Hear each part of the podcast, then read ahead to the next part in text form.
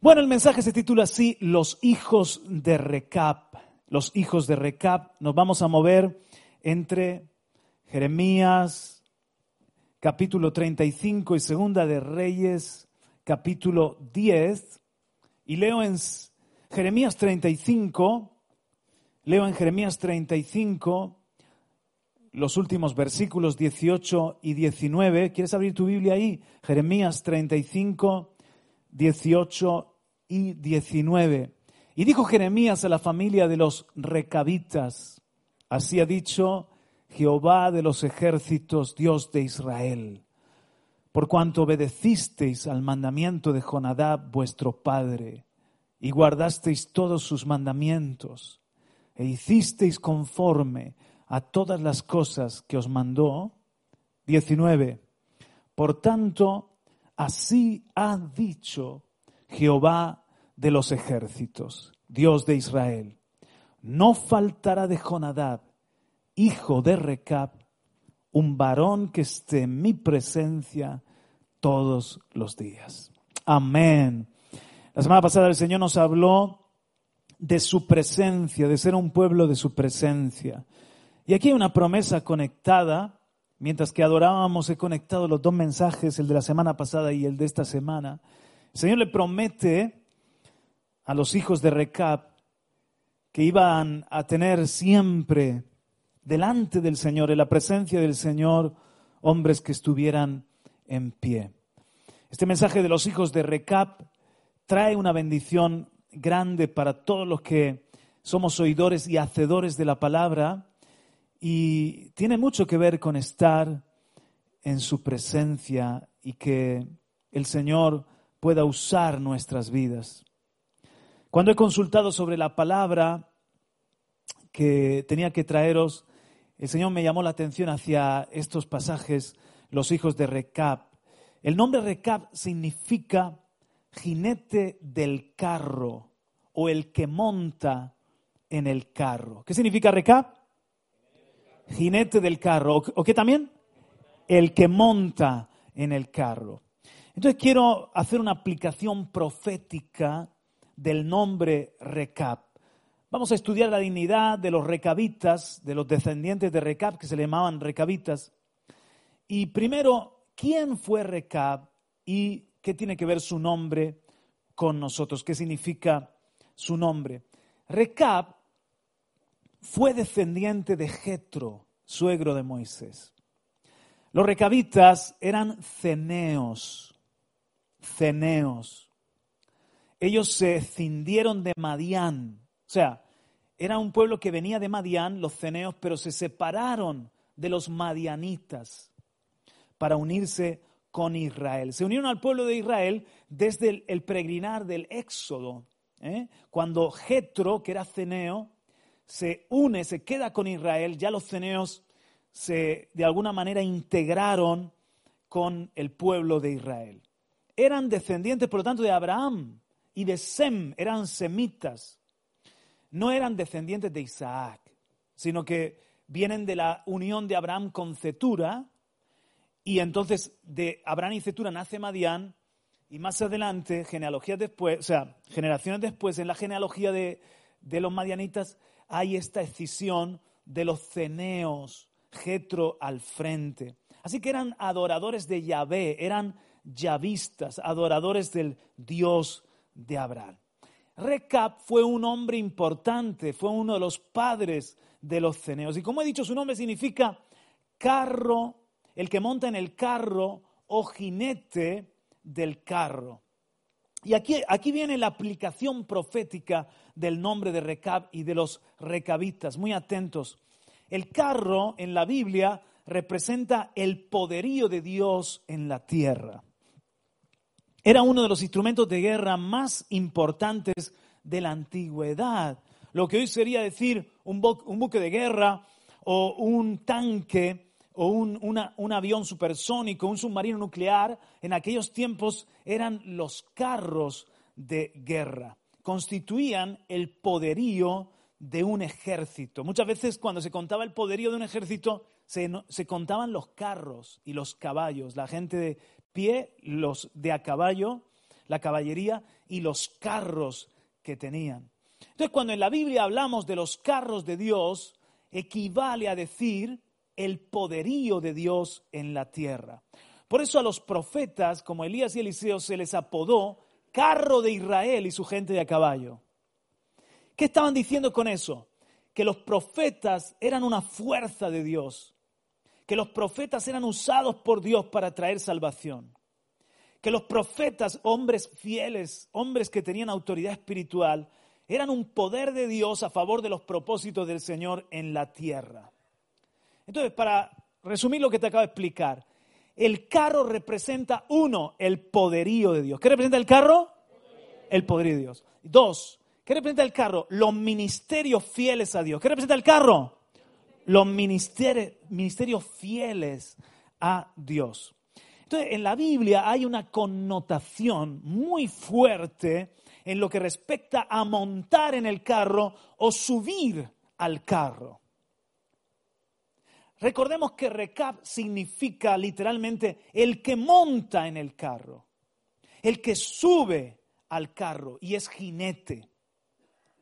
Entonces recap representa el que se sube al propósito de Dios, el que se sube a la obra del Señor en la tierra, se monta en el carro del servicio de Dios para convertirse en un ministro el que colabora con el Señor en sus planes en sus propósitos. Es como que ahí va el Señor, ¿eh? llevando las riendas, como el auriga, llevando las riendas del carro, y el Señor nos llama a nosotros a subir. Sube al carro.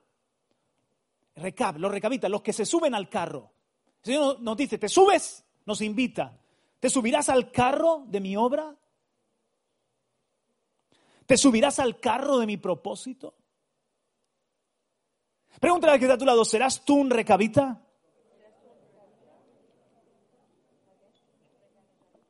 En montarte al carro de lo que Dios está haciendo. Qué tremendo es colaborar con el Señor. Ser colaboradores de Dios es algo apasionante. Entonces hay tres momentos que me han llamado la atención de subir al carro y que ah, nos habla de esto. ¿Qué representa subir al carro? Es algo fuerte esta imagen. Te lo puedes imaginar alguien que para, va, en el carro y en un momento se detiene y le dice a alguien, ¿te subes? Y el otro tiene que tomar una decisión, si se sube o no se sube al carro. Hay tres personajes que montaron en el carro. El primero fue Débora, que montó en el carro de Barak. El segundo ejemplo es Elías, que montó en el carro de fuego angelical. Y el tercer ejemplo es Jonadab, hijo de Recab, que montó en el carro de Jehú. Entonces, ¿qué representa el carro en estos incidentes? Lo que Dios estaba haciendo, las guerras de Dios, el poder de Dios libertador o su propósito. Para estos hombres subir al carro representaba unirme a los propósitos de Dios. Voy a servir, voy a colaborar, voy a pelear las guerras del Señor. Y otros no quisieron subir al carro. No cualquiera puede subir a los propósitos de Dios. ¿Qué he dicho? No cualquiera puede subir al carro y hacerse uno con Dios para traer la victoria. Estos personajes son muy especiales. Débora, Elías y Jonadab. ¿Qué aprendemos de Débora? De Débora aprendemos una palabra, definición. En días de Débora, que peleaban contra César y Javín y sus 900 carros, muchos tenían miedo. Y en días de guerra no quisieron, no quisieron unirse a lo que el Señor estaba haciendo. Pero Barak le dijo a Débora, Débora, yo voy a ir a la batalla. Voy a creer la profecía que me has dado. Pero tú ven conmigo. Y Débora se subió al carro. ¡Qué mujer valiente! Eso representa una iglesia definida. Una iglesia que no está tubeando. Una iglesia que no, que no está eh, eh, hoy sí, mañana no, en tibieza, sino que está definida por el Señor. Quiere subirse al carro del propósito de Dios. Hay muchos que están en una indecisión. Amén, aplaudimos a Cristo. Gloria a Dios. Aleluya. Hay muchos que están en su área de confort que no quieren pagar el precio, están indefinidos. Pero hoy te tienes que definir por Dios. ¿Cuántos dicen amén? ¿Qué más hace subir al carro? En Elías aprendemos fidelidad. Muchos en días de Elías doblaron su rodilla ante Baal y sus labios besaron a Baal, confesaron a Baal como Señor. Pero Elías y otros siete mil no doblaron la rodilla. Era un profeta fiel. Se necesita fidelidad. Y de hecho, te voy a decir una cosa, a la venida del Señor le precedió el, manto de, de, Elías en Juan el Bautista. Juan el Bautista era el Elías, tenía la unción de Elías. A la segunda venida también le va a preceder el manto de Elías. Otra vez el Señor va a levantar una iglesia Elías. Ya no va a ser solamente un hombre. Dios va a levantar una iglesia Elías, una iglesia fiel hasta la muerte una iglesia profética y con la autoridad de Elías para abrir cielo y para cerrar cielo. Pero es necesario que seamos fieles. ¿Qué dijo Elías cuando el Señor le visitó? Dijo Elías, han derribado tus altares. Nosotros vamos a ser fieles en cuidar los altares de Dios. Todos los altares de Dios. Vamos a cuidar los altares, que es la adoración. Han abandonado tu pacto, dijo Elías, han abandonado tu pacto. Nosotros vamos a ser fieles al pacto, a nuestra relación, a nuestra nuestro compromiso con Cristo. Han dado muerte a tus profetas, pues ser fieles representa que nosotros vamos a abrazar la palabra de Dios. En un tiempo donde muchos dan la espalda, oyen la palabra, cae a tierra, no vamos a dejar que caiga a tierra, va a caer en nuestros corazones el mensaje que Él nos trae cada semana. ¿Alguien está aquí durmiendo despierto? En la palabra de Dios, no permita que caiga a tierra en este día. Agarra la palabra, levanta la mano y agarra la palabra en el nombre de Jesús. Ponme el aire acondicionado. Aquí estoy viendo gente otra vez durmiendo. Frío, ponlo frío. Que se traigan el abrigo para que se le quiten las ganas de dormir aquí. Pero bueno, no hay mejor lugar para dormir que aquí. Algo de la bendición te va a caer. Entonces vamos a ser un pueblo fiel que no dobla la rodilla ante el sistema de Baal, solo doblamos la rodilla ante nuestro Dios, el Dios de Elías, y nuestra boca lo confiesa en, en alabanza y en adoración, aleluya. Y así nos va a poder subir al carro angelical, al carro de fuego, al carro de su propósito. Pero el tercer personaje, y quiero que veas conmigo a Segunda de Reyes capítulo 10, es Jonadab, el primer hijo de Recab que vamos a estudiar. Este mensaje se titula Los hijos de Recab. Y recuerda que el nombre Recab es el que monta en el carro, el jinete del carro. Me parece sumamente interesante que en un momento en el que Jehú, que era un rey de Israel, tiene que hacer una limpieza, tiene que purificar de Baal, del culto a Baal. Jehú es un instrumento para juicio. Por una parte, Jehú cumplió una palabra de juicio en la casa de Acab, el marido de Jezabel. Y por otra parte, Jehú limpió del culto de Baal. Dios lo usó para limpiar de ese paganismo la ciudad de Samaria y el reino del norte, Israel. Pero hay un momento que Jehú, Jehú era un hombre, era un guerrero, era un hombre, un carácter muy fuerte. Va en el carro hacia la ciudad de Samaria para limpiarla de, de los sacerdotes de Baal. Se detiene y en el camino está Jonadab, hijo de Recab, que no es ni siquiera israelita, es ceneo. Como digo, un clan, una tribu que eh, había sido asimilada por Israel y que convivían con Israel. Y yo no sé por qué, pero es profético, que le dice, ¿te subes al carro conmigo? Vamos a leerlo. Es en Segunda de Reyes 10, versículo 15. Dice, yéndose luego de allí, se encontró con Jonadab, hijo de Recab. Y después que lo hubo saludado, le dijo, ¿Es recto tu corazón como el mío es recto con el tuyo? Y Jonadab dijo, lo es. Pues que lo es, dame la mano. Y él le dio la mano. Luego lo hizo subir consigo en el carro y le dijo, ven conmigo y verás mi celo por Jehová. Lo pusieron pues en su carro. Entonces Jonadab, ¿por qué pudo montarse en el carro con Jehú? Jehú iba a traer reforma. Jehú iba a limpiar del culto a Baal. Jehú iba a limpiar de la inmundicia de Acab y de Jezabel. ¿Por qué pudo montar en el carro Jonadab? Porque tenía un corazón recto. Porque era un hombre que tenía celo porque ¿cómo van a caminar dos juntos si no están de acuerdo? Tenía celo por el Señor. Jonadab también quería que hubiese una reforma, una restauración, una purificación en Israel. Y pudo acompañar a Jehú en este propósito. Otra vez, hay que subir al carro del servicio, hay que subir al carro del propósito, pero no van a subir cualquiera. Dios no puede dar la mano y subir a cualquiera a su propósito. Es necesario gente definida, fiel, recta de corazón, con celo por el Señor. Aleluya, como Jonadab, hijo de Recab. Y su nombre ahora es una, eh, su nombre es un destino. Hijo del que se sube en el carro. Jonadab, hijo de Recab. Hijo del que monta en el carro. Y yo no sé si es que Jehú se eso fue una pista, ¿no? Se, se sirvió de eso para entender. ¿Tú quieres montar? Dame la mano. Y lo subió. Versículo 23 de Segunda de Reyes, capítulo 10. Y entró Jehú con Jonadab, hijo de Recab, en el templo de Baal. Ya están en Samaria. Y dijo a los siervos de Baal, mirad y ved que no hay aquí entre vosotros alguno de los siervos de Jehová, sino solo los siervos de Baal. Y a continuación, mis hermanos, no vamos a leer, destruyeron ese templo de Baal con los adoradores de Baal dentro. Llevaron a cabo esa purificación. ¿Por qué pudo estar allí Jonadab?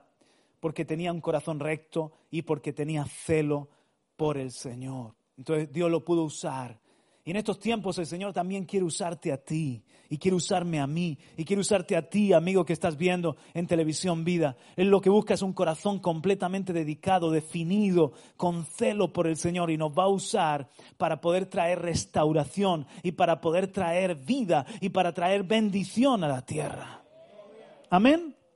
Pero es necesario para que comprendas el mensaje que sigas conmigo la historia brevemente la historia de los recabitas, que es apasionante.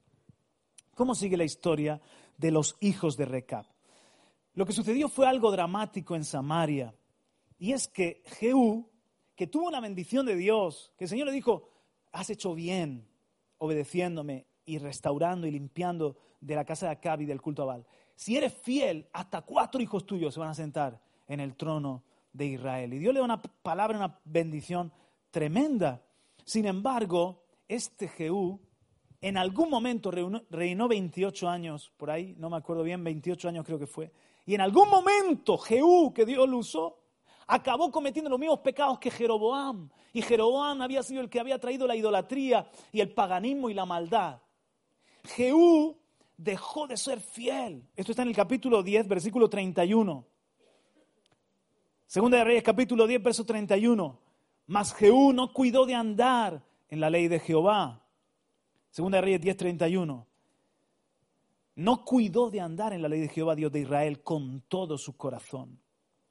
Ni se apartó de los pecados de Jeroboam, el que había hecho pecar a Israel. Entonces, mira, ojo, en aquellos días comenzó Jehová a cercenar el territorio de Israel y los derrotó Hazael por todas las fronteras. ¿Te das cuenta? Comienzas a ser reducido el territorio de Israel. Desde el Jordán al nacimiento del sol, toda la tierra de Galaad, de Gad, de Rubén, de Manasés, desde Alder, que está junto al arroyo de Arnón, hasta Galaad y Basán.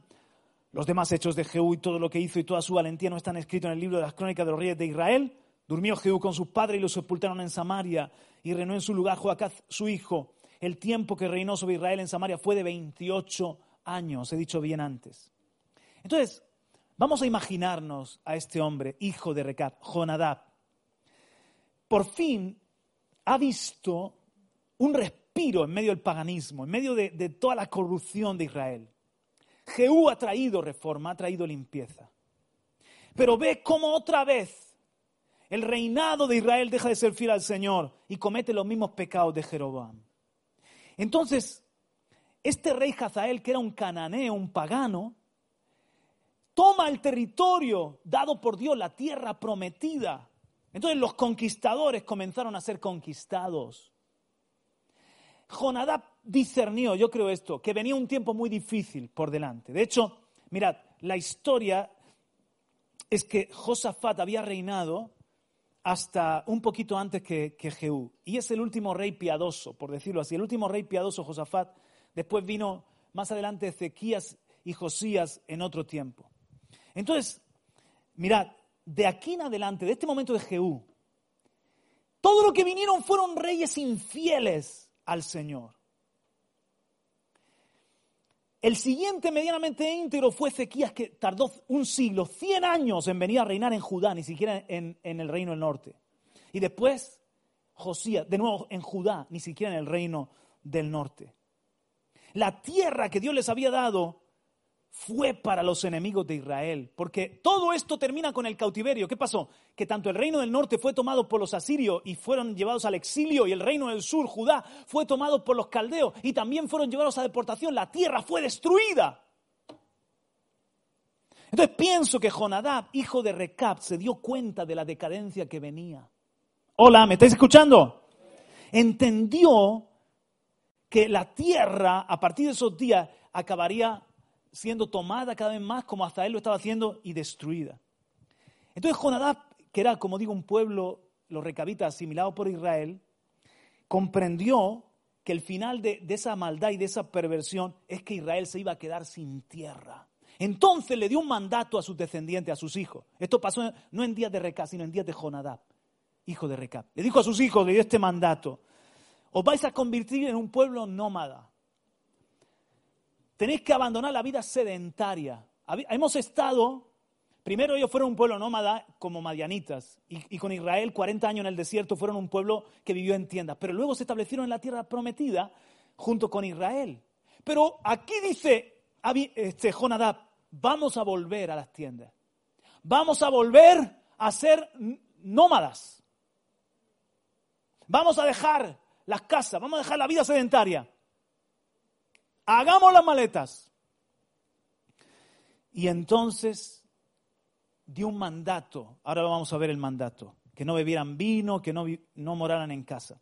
Entonces probablemente Jonadab entendió el final de los enemigos, que Israel iba a acabar en, cautiverio y, y que lo mejor para sus descendientes era ser un pueblo de tiendas, de carpas. Les prohibió ser agricultores. Porque si eres agricultor tienes que permanecer en un lugar. Les, prohibió beber vino, porque para beber vino tienes que tener viña. Y para tener viña hay que cultivar la tierra igual, hay que cuidar la tierra y procesar la suba. Entonces les prohibió beber vino o licor para que no les gustase el vino. Para que no se hiciesen viñateros. Les prohibió edificar casas. Iban a vivir en tiendas. Debían de ser un pueblo ganadero, un pueblo nómada, errante y abstenerse del, vino. Eso fue lo que dio como mandamiento. En definitiva, una vida sencilla, una vida de peregrinos. ¿Y qué hicieron los hijos de Jonadab? Dejaron todo y obedecieron la visión profética. Tremendo.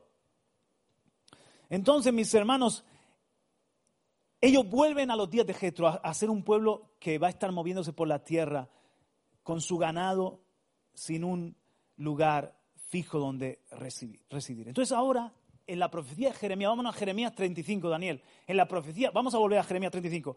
En la profecía de Jeremías nos vamos a ir dos siglos y medio más para adelante, 244 años aproximadamente más hacia adelante. Y vemos que varias generaciones después seguían fieles a la visión, al mandato de Jonadab, hijo de, de Recab. En Jeremías 35. Bueno, Juan Carlos, ¿y esto por qué nos trae el este mensaje? Es un mensaje en el que Dios quiere que veamos la dignidad de los recabitas para el tiempo que está por venir en la tierra. Va, va, a venir un tiempo difícil a la tierra.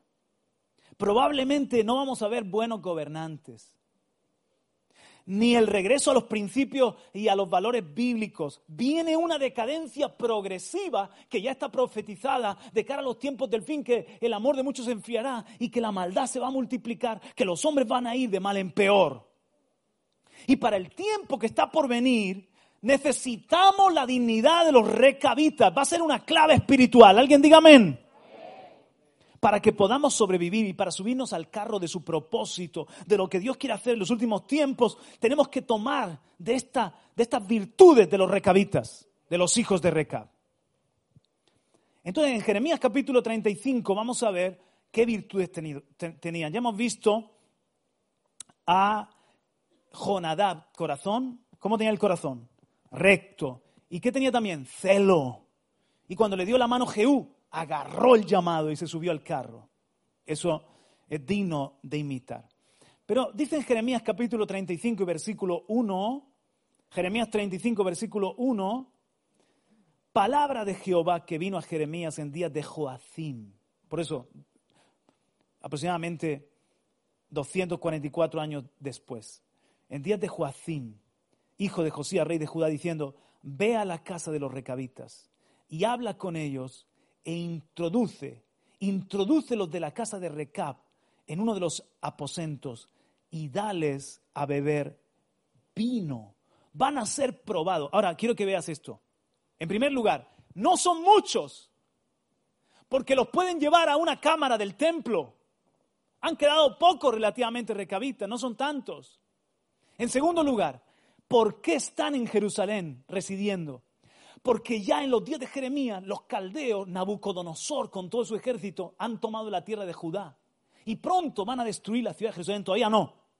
Entonces, por miedo, los recabitas se han refugiado dentro de Jerusalén, dentro de los muros de Jerusalén, porque los ejércitos de los caldeos, así como de los sirios, han estado ya tomando la tierra.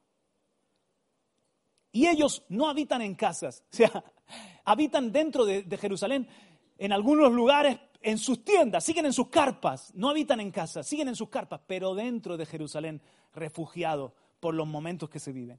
Entonces le dice el Señor a Jeremías, tráete a los recabitas. Y los mete Dios en el templo, lo cual estaba prohibido. Pero el Dios que hace la norma también puede hacer la excepción. Y los mete al templo y les dice, diles que pon a, algunos sacerdotes que les ofrezcan vino. Y traen a los, a los recabitas y los prueban. Los están tentando. Ahora yo quiero que tú veas esto. Quizás es un buen momento para que los recabitas digan, oye, ya está bien de ser nómadas. Ya está bien de estar por ahí con la tienda. Si estamos en días de guerra, ¿por qué ya no dejamos el mandato de, este Jonadab? Ya, ya Jonadab han pasado más de dos siglos que murió. Vamos a dejarnos ese mandato y vamos ya a habitar en una ciudad segura como Jerusalén, dentro de sus muros. Y si termina el mandato y el mismo Jeremías con los sacerdotes nos están ofreciendo un chato de vino, pues si puede ser con queso mejor. ¿Qué es lo que sucedió? Versículo 6. Jeremías 35, 6. Si está la iglesia, deme un amén. No beberemos vino, le dijeron a Jeremías y a, los sacerdotes, porque Jonadab, hijo de Recam, nuestro padre, nos ordenó diciendo, no beberéis jamás vino, vosotros ni vuestros hijos, ni edifiquéis casa, ni sembraréis cementera, ni plantaréis viña, ni las retendréis, sino que moraréis en tiendas todos vuestros días para que viváis muchos días sobre la faz de la tierra donde vosotros habitáis. Y nosotros, ojo, hemos obedecido a la voz de nuestro padre Jonadab, hijo de Recab, en todas las cosas que nos mandó, de no beber vino en todos nuestros días, ni nosotros, ni nuestras mujeres, ni nuestros hijos, ni nuestras hijas. Qué bonito. Otra vez, ni nosotros, ni nuestras mujeres, ni nuestros hijos, ni nuestras hijas y de no edificar casas para nuestra morada y de no tener viña, ni heredad, ni cementera. Moramos pues en tiendas. Aún en ese momento en Jerusalén, moramos pues en tiendas y hemos obedecido y hecho conforme a todas las cosas que nos mandó Jonadán nuestro padre. Sucedió, no obstante, que cuando Nabucodonosor, rey de Babilonia, subió a la tierra, dijimos, venid y ocultémonos en Jerusalén de la presencia del ejército de los caldeos y de la presencia del ejército de los de Siria, y en Jerusalén nos quedamos. De manera que los hijos de Recap han sido probados y se mantienen fieles, fieles a la tentación de volver atrás, de cambiar de vida, de acomodarse, de estar más seguros en la ciudad. Versículo 12, mirad lo que dice el Señor de ellos ahora, versículo 12, Jeremías 35, 12. Y vino palabra de Jehová a Jeremías diciendo, ahora el Señor dice, así ha dicho Jehová de los ejércitos, Dios de Israel, ve y di a los varones de Judá y a los moradores de Jerusalén, no aprenderéis a obedecer mis palabras, dice Jehová. Fue firme la palabra de Jonadab, hijo de Recab, el cual mandó a sus hijos que no bebiesen vino y no lo han bebido hasta hoy, por obedecer el mandamiento de su padre. Yo os he hablado a vosotros desde temprano y sin cesar, y no me habéis obedecido. oído. Versículo 16. Ciertamente los hijos de Jonadab, hijo de Recab, tuvieron por firme el mandamiento que les dio su padre, pero este pueblo a mí no me ha obedecido. Estos honran más a su padre terrenal que les dio una instrucción por una revelación o por lo que sea, y vosotros a mí, que os estoy hablando por mis profetas, madrugando y enviándolos, no me obedecéis, no me honráis. Verso 18. Y aquí viene lo que hemos leído al principio. Y dijo Jeremías a la familia de los recabitas, así ha dicho Jehová de los ejércitos, Dios de Israel. Por cuanto obedeciste el mandamiento de Jonadab vuestro padre y guardaste todos sus mandamientos e hiciste conforme a todas las cosas que os mandó, por tanto así ha dicho Jehová de los ejércitos, mira qué bendición, Dios de Israel, no faltará de Jonadab, hijo de Recab, un varón que esté en mi presencia todos los días. ¿Sabes lo que le está prometiendo el Señor? Perpetuidad. Aplicando profético que iban a estar en la presencia, que iban a tener siempre gente de la presencia, pero le está prometiendo que iban a ser un pueblo. ¿Cuántos pueblos ya no están en la tierra? ¿Cuántos pueblos fueron y tuvieron gloria antaño y han desaparecido? Y esta era, era un clan, era una tribu pequeña. Pero para que veas la fidelidad del Señor, quiero decirte que esta promesa se cumplió. En la actualidad hay recabitas en Yemen y en Mesopotamia. Literalmente les dijo, no faltará un hombre que siempre esté en pie delante de mí. Entonces, nos cuenta la Biblia en Nehemías 3.14, no hace falta que lo busques, te lo digo yo, en Nehemías 3.14 nos dice la Biblia que un recabita llamado Malquías fue quien edificó la puerta del muladar. ¿Eso qué me quiere decir a mí? Que fueron al exilio con Israel y 70 años después los recabitas volvieron del exilio y fueron parte de la reforma del muro y de las puertas en Jerusalén. Así que los vemos todavía 70 años después. Pero mira, un dato más. En el siglo XIX, el doctor Joseph Wolf, misionero anglicano, en el año 1828 estuvo dos semanas con los recabitas en Yemen, al sur de Arabia Saudí.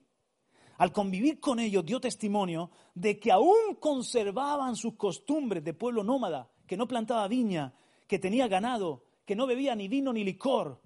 Eran unas 60 mil personas, se habían multiplicado y ahora son como 60 mil personas.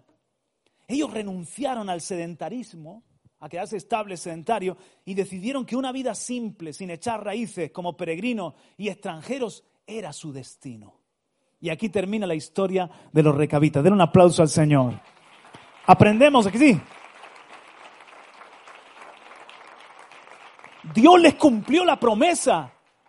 Podían haber desaparecido, pero Dios les cumplió la promesa. No faltará varón por esa lealtad, por esa integridad que esté delante de mí, en pie delante de mí.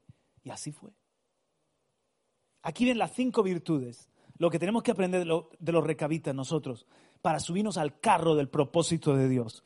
Recab, el que monta en el carro, el jinete del carro, el que se sube al carro. Los hijos de Recab, los que se suben al carro, los que se suben al carro del llamado, del propósito, de la obra del Señor en la tierra. Cinco cosas que aprendemos que son cualidades o virtudes. La primera es obediencia. ¿Cuál es la primera? ¿No te he oído? tuvieron la obediencia plena a toda la instrucción. Dice, aquí hemos leído que tuvieron por firme el mandamiento de su padre. ¿Qué quiere decir? Que lo consideraron actual, aunque quizás otros pueblos no tenían el mismo estilo de vida, aunque habían pasado generaciones, ellos la palabra de Jonadab la dieron por válida, firme, buena, actual. Para otros esa vida nómada estaba anticuada, no, no acaban de entenderla, pero ellos lo hicieron su estilo de vida. Por honra a, a Jonadab, hijo de Recab. Pero también piensa conmigo, piensa conmigo. Cuando tú conoces la historia de Israel, lo que vino a Jerusalén, a Samaria, lo que vino al reino de Israel, el cautiverio, la vuelta del cautiverio, la restauración, todas las penurias, piensa esto. ¿Se perdieron algo los recabitas de no habitar en esas ciudades llenas de desenfreno, de pecado, de injusticia, de violencia y de maldad? ¿Se, perdieron algo? La instrucción de Jonadab para mí fue una visión profética que preservó a sus hijos. A lo mejor en este tiempo no tendría sentido, pero en ese tiempo era muy valiosa para que sobrevivieran. De hecho, son un ejemplo de, pureza. Los primeros padres se fijaron mucho en ello, de, una vida digna de imitar, los primeros padres de la iglesia, me refiero. Entonces, tuvieron el mandato por vigente, por necesario. Abrazaron el mandamiento, obedecieron todo el mandamiento, no cambió, no, no lo rebajaron, no, no, no lo aguaron, sino que mantuvieron toda la instrucción en una forma plena. Por eso Dios los pone como un ejemplo. Entonces, para subir al carro del propósito de Dios, el Señor de nosotros también demanda esa clase de obediencia. Que su instrucción para nosotros sea un estilo de vida. Que tengamos por firme, que tengamos por actual los mandamientos de su palabra. Los principios del reino de Dios no han pasado de moda, mis hermanos. Aunque los pueblos se burlen de estos principios eternos, aunque echen la palabra a sus espaldas o literalmente la pisoteen, nosotros sabemos que es la palabra de nuestro Padre. Y que en esta palabra está mi felicidad. En obedecer el consejo de Dios está mi bendición. Aleluya. A lo mejor dicen, pero ¿por qué vivís así?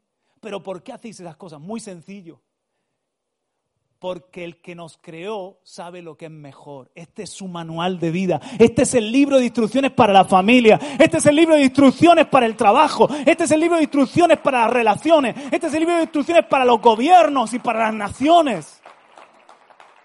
Aleluya. Aquí está mi fortaleza. Dale un besito sin que sea idolatría, ¿vale? Aquí está mi fortaleza, mi bendición y mi prosperidad. Aleluya en medio de aguas turbulentas, esto es lo que te permite navegar y no naufragar. Y los tiempos que vienen son muy oscuros. Aquí está la antorcha para mi familia. ¿Dónde están mis hijos hoy? Mis hijos naturales. Pero gracias por levantar la mano. Los espirituales, me honra. ¿Dónde está Caleb? Bien. ¿Y los otros? ¿Eh? ¿Eh? No realizando. ¿Y Rebeca? ¿Y Rubén? Aquí está Rebeca. ¿Y Rubén dónde está? ¿En qué cámara? Tengo un celo hoy. Tengo un celo. Os quiero aquí con la palabra.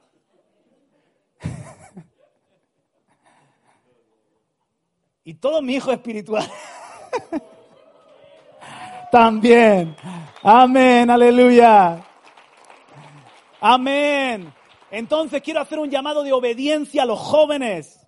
Que no tengáis una pareja en yugo desigual, que no tengáis sexo antes del matrimonio, que no penséis en el aborto como una opción, porque somos los hijos de Recap, porque mantenemos los principios del reino de Dios.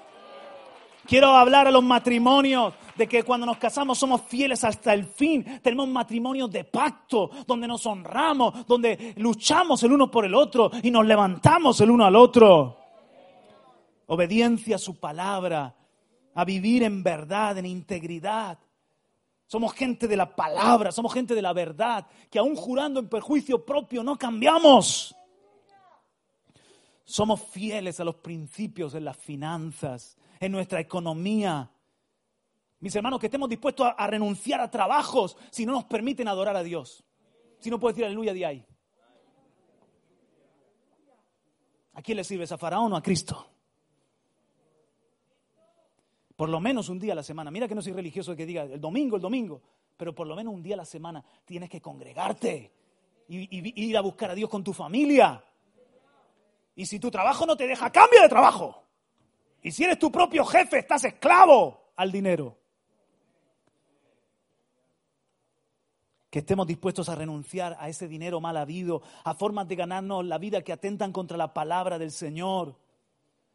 A los recabitas les ofrecieron vino, les tentaron para dejar el mandamiento de su padre y el diablo va a venir a tentar, a seducir para que tú te apartes de los principios de Dios, pero sé fiel hasta la muerte y Dios te dará la corona de vida que tiene reservada para los que le aman, para los que aman su venida. Aleluya. No vendamos nuestros principios por nada. No vendamos nuestros principios, mis hermanos. Si lo has hecho, arrepiéntete. Pero Dios quiere esta clase de obediencia, una obediencia plena, una obediencia de todo corazón. Entonces Dios dice, honra a tu padre y tu madre para que sean largos tus días en la tierra y te vaya. Eso es lo que vivieron los, recabitas. Señor dijo, os aseguro que no va a faltar. Eh, de recap, no va a faltar un hombre que esté delante de mí en pie, en mi presencia. Deuteronomio 5, 16, ahí está la promesa. ¿Cuánto más hacia Dios? Honra. Honra a tu Padre y te va a ir bien. Decirle a justo, Isaías 3, 10, decirle a justo que le irá bien. Dios nos va a recompensar por honrar su palabra. Porque la bendición de Jehová es la que enriquece. Nosotros no dependemos de la bendición de los gobiernos, ni del mundo, ni de los hombres, ni de las modas, sino que la bendición que nos sostiene es la bendición de nuestro Padre. Entonces, honra a tu Padre y tu Padre te dice, para que tus días sean largos en la tierra y te vaya bien, te va a ir bien. Dile al que está a tu lado, te va a ir bien. Por obedecer te va a ir bien. Aleluya. ¿Qué es honrar a Dios? Obedecerle de corazón. Como los recabita, sin ceder ni un milímetro en los principios. Sus principios no pasan de moda, sus principios no cambian, sus principios son los mismos. George Washington Truth, que fue un pastor, dijo, saber cuál es la voluntad del Señor es el conocimiento más grande. Cumplir la voluntad del Señor es el mayor logro. Otra vez, saber cuál es la voluntad del Señor es el conocimiento más grande. Cumplir la voluntad del Señor es el mayor logro.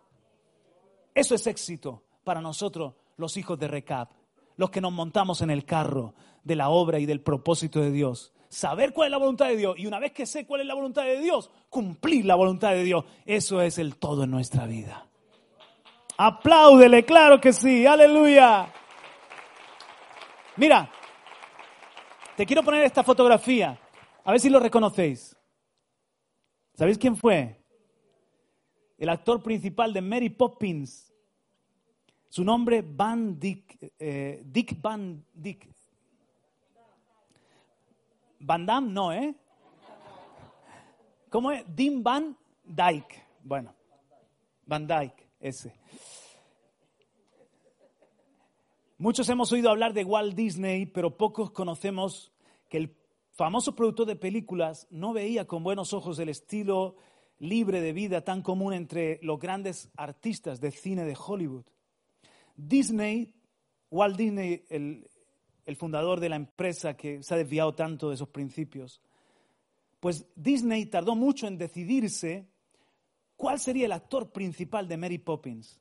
Mucho tiempo buscando ese actor. Al final, se decidió por Dick Van Dyke y la elección la hizo cuando Walt Disney supo que Van Dyke enseñaba en la escuela dominical de una iglesia y oraba con sus hijos. Disney también supo que Van Dyke había dicho, yo no figuraré en una película a menos que esa película la puedan ver mis hijos. Van Dyke hizo una espléndida actuación. ¿A sí? Histórica. La película recibió 13 trofeos en los premios Academy Award. Es muy difícil mantener una vida según la voluntad de Dios en un mal ambiente como Hollywood. Pero es posible para la persona que vive en contacto con el Todopoderoso a través del Espíritu Santo. En cualquier ambiente tú puedes mantenerte fiel en obediencia y Dios te va a honrar. Aleluya como lo hizo con este actor. Segunda cualidad o virtud de los hijos de, de, Recap, muy importante, no olvidaron su historia, honraron el legado de sus antepasados. Es muy importante también esto.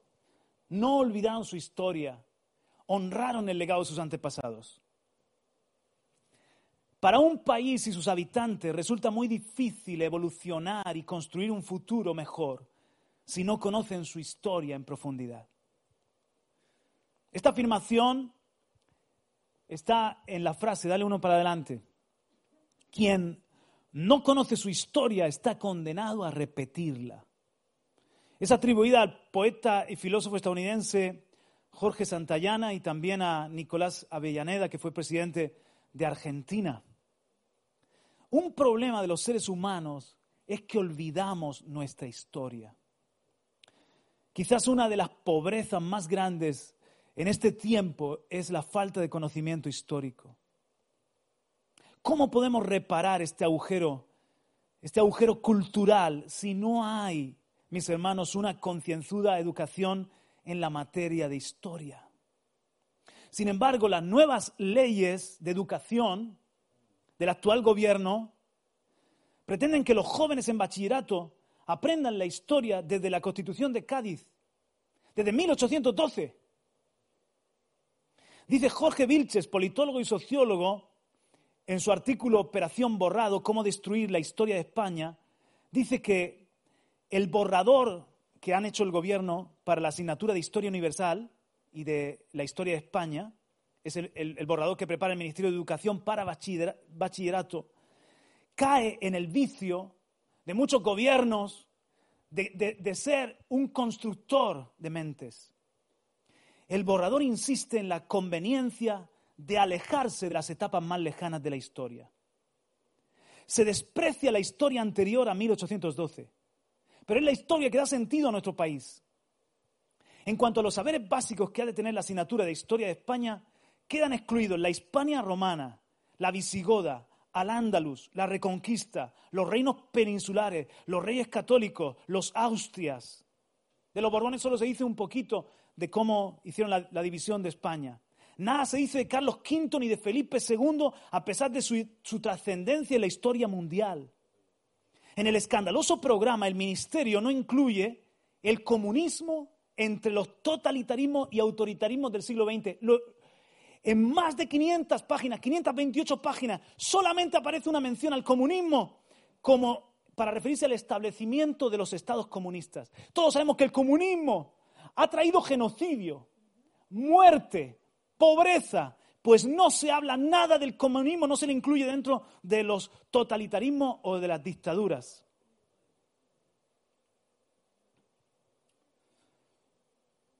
Este conocimiento no se puede hurtar de la enseñanza. Si nos roban la historia, nos están robando sabiduría y una riqueza como pueblo.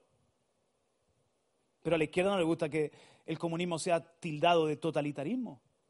Pero es que mis hermanos en Cataluña han ido más lejos aún. Esta es una noticia del país, febrero de 2022, hace, hace nada. La materia de, de historia de España, que solamente le llaman historia, no es historia de España. En Cataluña es historia. Viven en Marte. No mencionará la Constitución de 1978. El nuevo currículo elaborado por la Generalitat, que se seguirá llamando solo historia, se centrará en el periodo posterior a la proclamación de la Segunda República, desde 1931 en adelante. El nuevo currículo, el, el documento que están intentando aprobar, no menciona la Constitución de 1978. Yo he vivido, hermanos, en Bolivia y mis hijos estudiaron un año en el sistema académico de Bolivia.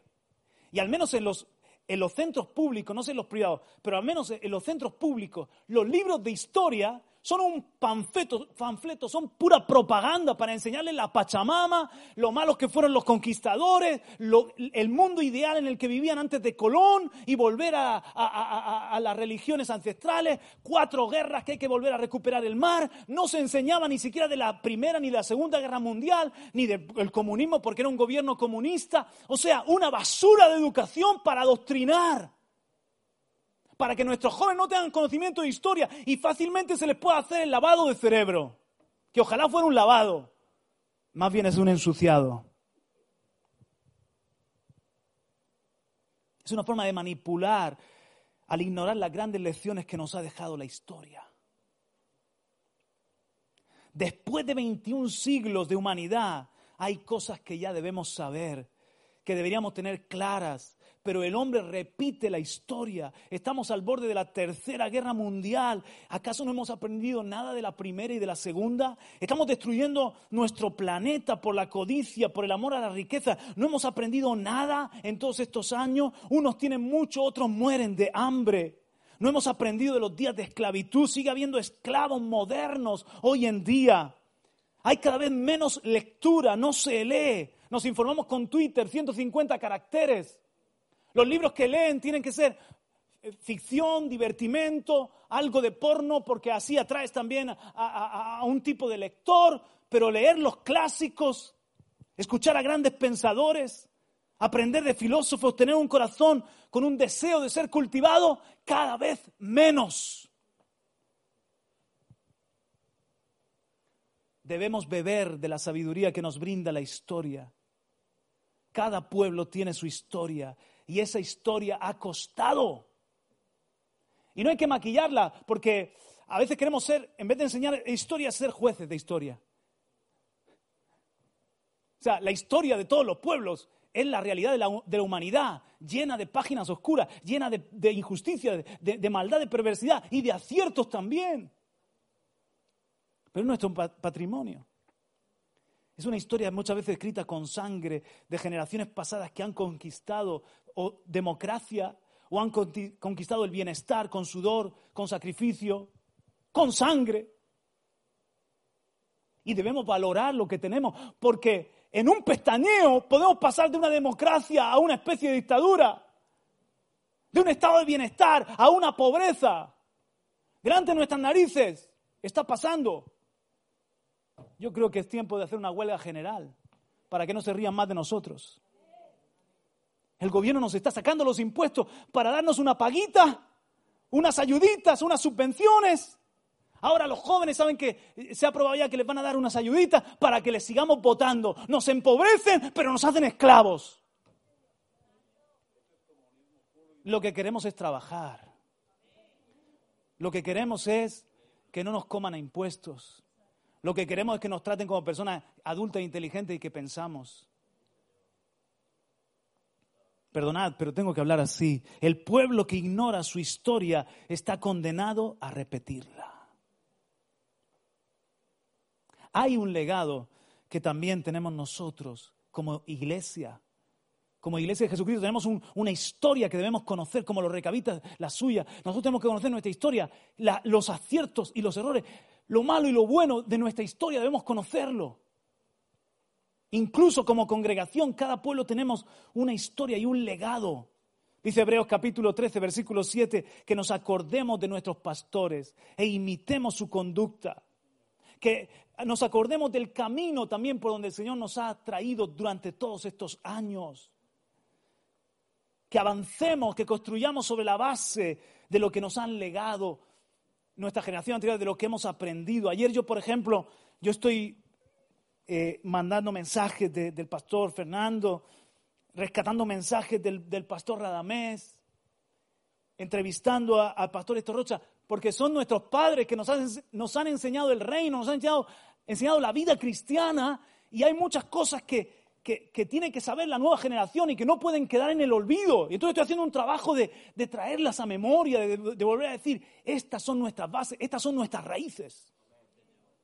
Y ayer cuando escuchaba la predicación del pastor Fernando, ardía mi corazón. No sé si alguien la escuchó, yo, la, yo voy pasando los mensajes y no, no, no está obligado a escuchar todo, porque hay hermanos que me dicen, pastor, voy con retraso. Yo alimento a la Grey para que no vaya a buscar comida chatarra. Entonces yo voy dándote comida que sé que es buena. Como sé que no te sirve con la predicación del domingo y vamos escuchando mil cosas de aquí y de allá, pues entonces te voy dando para que escuches buen pasto y cosas sanas. Si tienes hambre, aquí hay para comer. Pero eso no quiere decir que tú no eres libre. Escúchalo o no, o no lo escuches, o come de lo que, de lo que sea. Pero a veces me preocupa es como cuando mis hijos van haciendo, durante la semana, yo no tengo un control de lo que comen mis hijos, acaban comiendo lo que les gusta y acaban comiendo mal. Un día bueno, pero los tengo que sentar a la mesa. Pescado, verdura, lentejas, y poco a poco que le guste la cuchara y que le guste la comida sana, porque eso va a ser su salud y va a ser su... Vamos a gastar menos en medicina. Entonces, en la iglesia igual. Si tú estás picando aquí allá de lo que te gusta, y caramelico y chatarra, y tal y cual, predicador, y. Entonces llega un momento que tienes un revoltijo en el estómago, que tienes diarrea espiritual. O estreñimiento. Entonces, en cada iglesia hay mesa. Bueno, no me quiero meter ahí. Y ayer escuché el mensaje del pastor y yo me quebrantó el Señor, me quebrantó, me bendijo. Digo, gracias Señor, tenemos que escuchar más a nuestro pastor, vamos a ponerlo más. El problema es que de vídeo no tenemos tanto, pero de radio sí que tenemos más. Así que vamos a poner más mensajes de Él para que nos vuelva a inyectar ese celo, esa pasión que le caracterizaba. Es nuestra herencia. Yo aprecio el legado que he recibido de nuestros pastores, el legado que hemos recibido del cristianismo aprendamos de la historia. No, no, tenemos por qué empezar de cero, la nueva generación. Hablo a los jóvenes, levánteme la mano los, los menores de 21, levánteme la mano los menores de 21. María, baja la mano. No tienes por qué volver a aprender solo. Suma. O sea, hay algo que te aporta la generación pasada y vosotros tenéis que ser mejores que nosotros, no peores, mejores que nosotros. Ir más allá, aprovecha todo lo que el legado te da, el Señor delegado, tómalo y entonces ir más allá. Porque Dios siempre nos quiere llevar de gloria en gloria. Den un aplauso si lo cree, aleluya. Amén.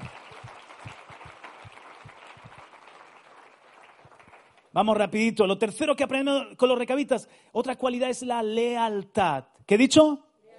Una lealtad probada y aprobada. Entonces, mis hermanos, hay eh, poco tiempo y mucho para decir. A ver qué hago yo. Poco tiempo y mucho para decir. Voy a terminar con este punto, ¿vale? Y nos dejamos, si Dios quiere, para otro momento. Dos versículos. Salmo 54, 4 dice, He aquí, Dios es el que me ayuda, el Señor está con los que sostienen mi vida. Salmo 16, 8, Al Señor he puesto continuamente delante de mí, porque está mi diestra, permaneceré firme.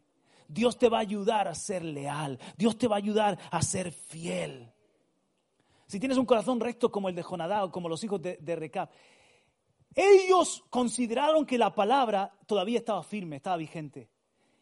Y su obediencia fue una obediencia firme. Por eso Dios los mantuvo en pie. Cuando tú honras la palabra de Dios, cuando tú tienes por, por, por, vigente y actual sus principios, cuando tú quieres tener una obediencia firme, Dios te va a permitir mantenerte firme. En una ocasión le dijeron a Job, maldice a Dios y muérete, ¿aún retienes tu integridad? Se lo dijo alguien que lo quería mucho.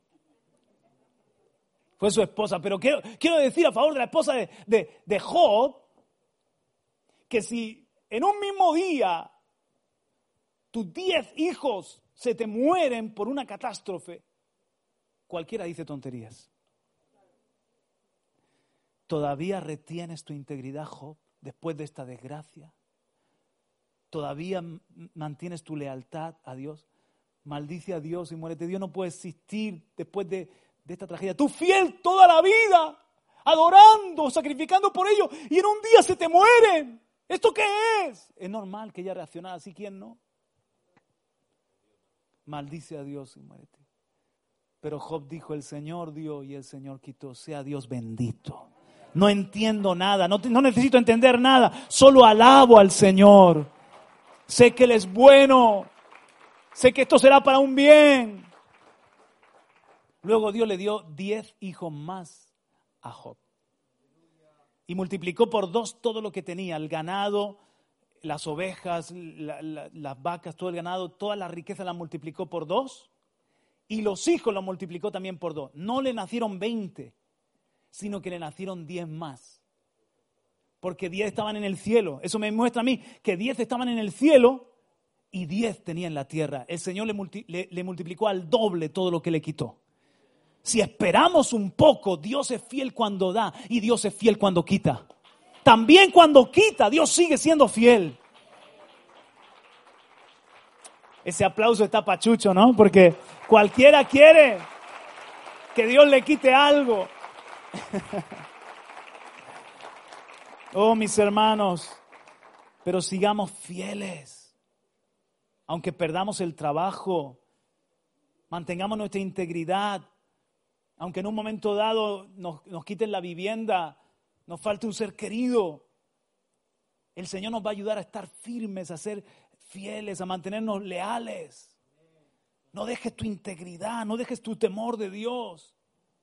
Dijo en un momento Nehemías, huir un hombre como yo, huir un hombre como yo, voy a huir un hombre como yo. Y se paró firme, se puso delante del Señor en pie no voy a huir, es, el momento de dar el do de pecho, es el momento de pararme firme. Esa es la lealtad que Dios espera de nosotros. Dale aplauso, aleluya, amén. No faltará quien esté en mi presencia todos los días. En el tiempo de la esclavitud hubo un esclavo que se llamaba Longman y llegó a ser un célebre escritor, este hombre de color recordando su antigua vida, cuenta que su amo, que siempre le había tratado muy bien, un día le dio por error un melón del tipo amargo. Cuando el amo se dio cuenta, le preguntó, ¿cómo has podido comerte esta fruta nauseabunda? Lomman contestó, he recibido muchas cosas buenas de ti, mi amo, ¿no debería admitir también lo amargo de tus manos? Esta respuesta complació tanto a su amo que recompensó a Longman otorgándole la libertad, lo que le permitió dedicarse desde entonces a sus dotes literarias. Todas las cosas son enviadas por Dios para nuestro bien, incluso el amargo melón de la prueba. Así que como Job, aceptemos la adversidad con una fe paciente y un testimonio fiel. Vamos a ponernos en pie y terminamos orando al Señor. Aleluya. Amén. Gracias, Padre. En este día, Señor, tú nos hablas con los hijos de Recap. Hay un carro que pasa en cada generación y queremos subirnos a ese carro. Es el carro del propósito, de las guerras tuyas en la tierra. Es el llamado a servirte, a estar a tu lado en la obra. No queremos ser de aquellos que ante el llamado miran para otro lado. Y nos quedamos sedentarios, nos quedamos en nuestro confort, en nuestra vida estructurada y acomodada. Enséñanos de los recabitas a tener este corazón obediente y a tener también esta fidelidad, esta lealtad. Enséñanos de los recabitas, Señor, a no, a no poner raíces en las cosas de este mundo porque somos también peregrinos y extranjeros. ¿Quién estará dispuesto a pagar el precio? ¿Quién tendrá esta firmeza para estar en pie delante de ti y abrazar tu palabra? Digan lo que digan y hagan lo que hagan los hijos de los hombres. El mundo va de mal en peor, esquizofrénico, en un absurdo que parece de ciencia ficción. Pero nosotros volvemos al libro, volvemos a la luz, volvemos al rostro, volvemos al Creador y encontramos en ti nuestra identidad. Queremos honrarte como nuestro Padre. Queremos aprender de la historia. 21 siglos. 21 siglos muchos años, el hombre sigue en lo mismo, dando vueltas como ratón en la noria, sigue en su oscuridad y en su maldad.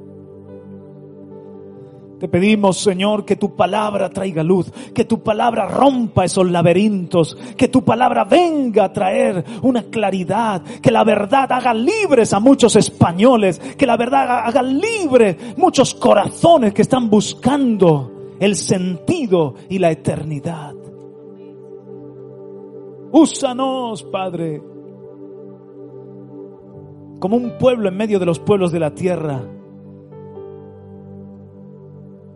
íntegro como los hijos de Recab, sabio con la sabiduría que viene del cielo. Gracias por hablarnos y delante de tu palabra doblamos la cerviz y decimos, hágase en mí conforme a tu palabra. Hágase en mi familia también conforme a tu palabra. Hágase en la iglesia conforme a tu palabra. Cantemos juntos, hermanos.